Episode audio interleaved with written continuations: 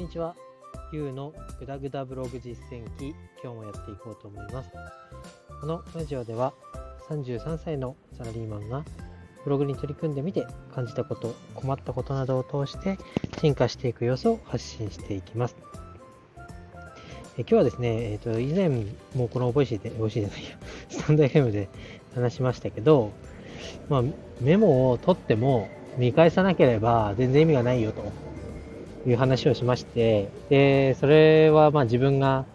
他の人が言っていることを聞いて、あ、やばいと。メモ取るだけ取って見返してないから、何をメモしたのかもわかんないし、それをメモした時っていうのは大事だなと思ってメモしているわけですから、それを見返さなきゃ、あの、時間も無駄だし、ね、メモを取ること自体、その行為自体が全くこう、なんて言うんだろう、意味を持たないっていうようなことに気づきまして、まあ、今日はま月初ということだったので、過去に取ったメモを見返してみました。で、そこにはね、はね、そこにはですね、やっぱり有益なことが、自分にとって有益なことが書いてありまして、まあ、そのことについて今日は話したいと思います。えー、そのことはですね、えっ、ー、と、まとめ、記事の締め方についてメモが書かれていました。まあ、最後、最後というか記事をバーッと頭からタイトルから書いて見出しを考えてで理由みたいなのを3つぐらい入れて最後まとめで終わるみたいなのが記事の構成になると思います。で、えー、今まで今までというかこれまでこうブログを書いてきましたけど大体私の傾向としてはまあ今まだ書くのに慣れてないってこともあると思いますけどまあ、タイトルなり見出しにしっかりとキーワードを入れる。その中で、えーえーと、読者が求めていることをしっかりこう把握して、それに答えるような記事を書く。で、記事も書いてきて、ああ、そろそろ終わりが見えてきた。で、最後まとめのところになってね、なってきたら、じゃあこれを読んで皆さん頑張りましょうとか、やってみましょう。で、さらっと終わる。で、これじゃダメだよっていうことを、え、ー、と、何で読んだのかな？何かで読んで記事あ、まとめの重要性ということをメモしてました。でそのメモを読み上げますと、まとめっていうのは、まあ、記事の締めの部分で、あると同時に、まあ、そこまで記事を読んでくれた人っていうことは、まあ、大体もう最後まで記事を読んでくれると。ってことは、まとめには、ま、あなたのお願い事を書いて、それを聞いてもらえるパートだよと。で、具体的には、まあ、次の記事、こういうこと書いてあるんで読んでくださいとか、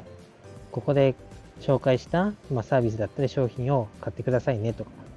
そういうことを書いたら、まあ、その、私が言ったことに答えてくれる可能性が高いよと。で、まあ、まとめには、まあ、3つぐらい、えやることがある、やることがあるっていうか、ままとめ、締め方には3つぐらい種類があって、1個はま本文の内容を箇条書きでまとめる。2つ目は、えー、記事の主張、記事でか主張した、実践した結果、読者の悩みが解決できますよ。読んでくれたあなたの悩みもこれをもう一回読むことで、えー、解決できますよっていうことを伝えると。で3つ目っていうのは、まあ、SNS のシェアボタンだったり、他の記事こういうこと書いてますよ。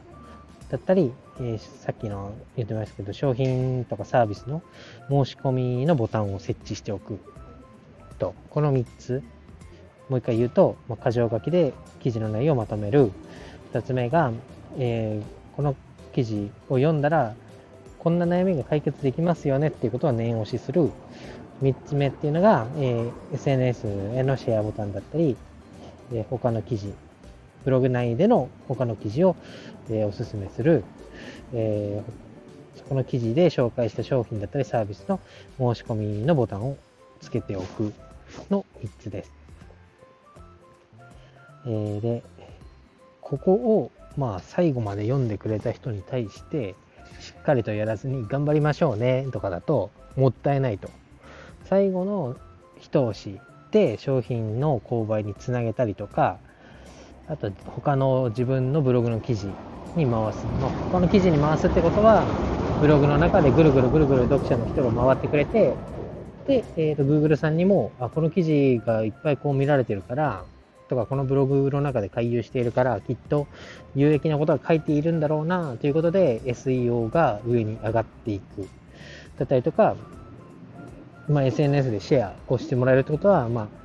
えー、なんだ？この記事が他の人にも読まれるチャンスが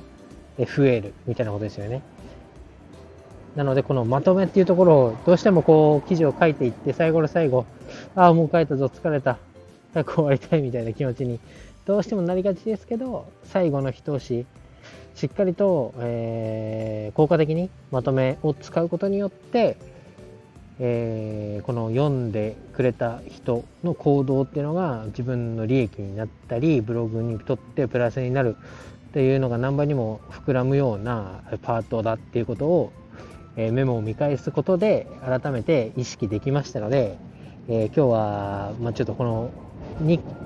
主張が2個になって申し訳ないんですけど、まあ、記事を記事じゃないメモを見返すことっていうのは大事だよっていうのとまとめの効果について話して話させてもらいました。